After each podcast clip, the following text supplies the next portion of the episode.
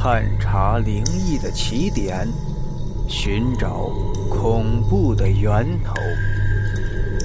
欢迎收听今天的故事：鬼大妈。在我懂事的时候，大伯还没有结婚，当时的我已经有六七岁了吧。当时的大伯都有三十多岁了。村子里的人都说我大伯少不了要打一辈子光棍的。曾经也有媒人给大伯说过亲，可是当女方来到家里看了之后就拒绝了。大伯呢也因此离家出走，外出打工去了。这一出去就是十几年。就在大伯在我的记忆里淡去的时候，他回来了。回来的时候还带着一个花枝招展的女人。记得那天我开着三轮车刚刚从集市上卖肉回来的时候，发现我家门口站满了人，我便把三轮车停在外面，问围在外面的人发生了什么。小恩呐，你还不知道吗？你大伯回来了，还有一个老俊的女人呢，你快点进去看看吧。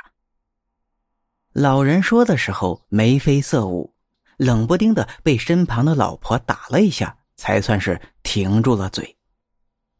我听到他们说女人，并没有多大兴趣，倒是大伯竟然回来了，还带着一个女人。当时的我急着进去见大伯，就从人群外面挤到了里屋。来到大厅的时候，发现大伯正在和一个女人坐在沙发上，和对面的父亲聊着什么。聊着聊着，两个人都笑了起来。大伯，你什么时候回来的？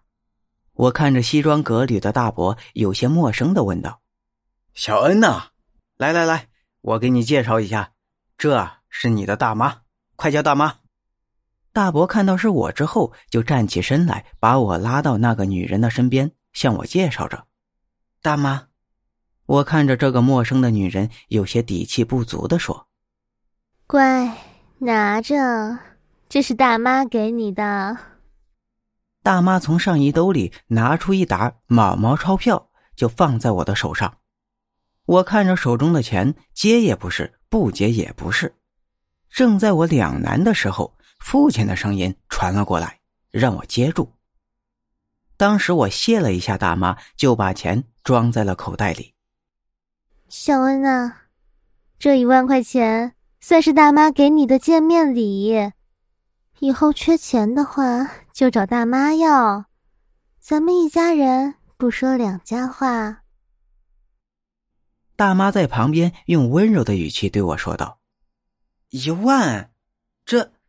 大妈，这太多了，我不能要。当大妈说刚才给我的钱是一万块钱的时候，我清晰的听到身后村子里的人倒吸了口凉气的声音。一万虽然不多，但是也要一家人不吃不喝三四个月才能挣到。大妈随手给就给了我一万块钱，我当时忍不住就把钱拿出来要递还给她。可是看到他生气的样子，只能装了起来。